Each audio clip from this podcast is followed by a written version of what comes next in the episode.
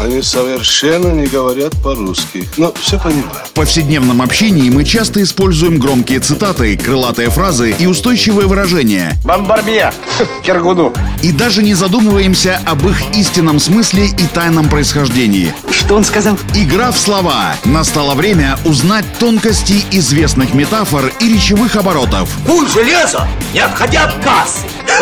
Игра в слова. Александр Барский доступно и легко расскажет обо всем, что может придать новый смысл привычным фразам. Видишь суслика? Нет. И я не вижу, а он есть. Игра в слова.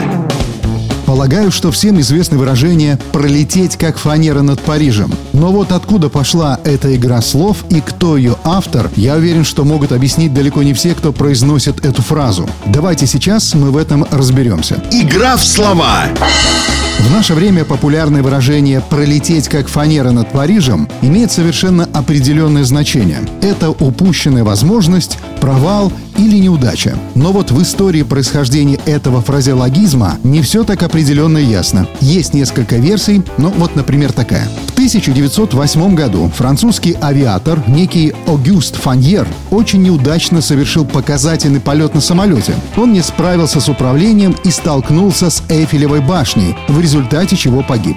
После этого события один бойкий российский журналист-меньшевик по фамилии Мартов написал тогда в революционной газете критическую статью про царский режим, в которой использовал фамилию погибшего французского летчика Фаньера в сравнительном контексте. Мол, царский режим летит к своей гибели так же быстро, как и господин Фаньер над Парижем. В революционной среде рабочих эту фразу восприняли немного в другом виде. Исковеркав фамилию неизвестного тогда авиатора Фаньера на привычную для слуха фанеру. С тех пор и получилась такая крылатая версия выражения «пролетел как фанера над Парижем». Другая версия происхождения фразы про Париж и летающую над ним фанеру связана с карикатурами на президента Франции тех лет – Армана Фольера. В 1909 году в провинции Шампань проводились соревнования летчиков-авиаторов, и летящий над Парижем президент был запечатлен на многих открытках, посвященных этому мероприятию. Фамилия президента в этом случае тоже была созвучна с фанерой.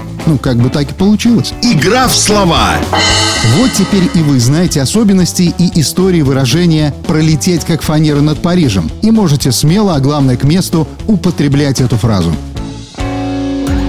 Игра в слова. Александр Барский доступно и легко расскажет обо всем, что может придать новый смысл привычным фразам. Равицапа — это то, без чего пепелац может только так летать. Игра в слова.